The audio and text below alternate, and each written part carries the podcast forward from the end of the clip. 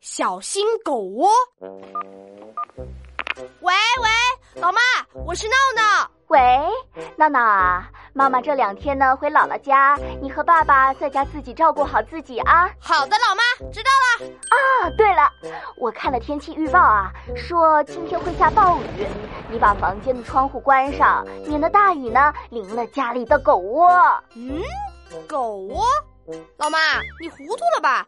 我们家里又没养狗，哪来的狗窝呀？你住的那间就是狗窝呀。啊，老妈，你太过分了吧！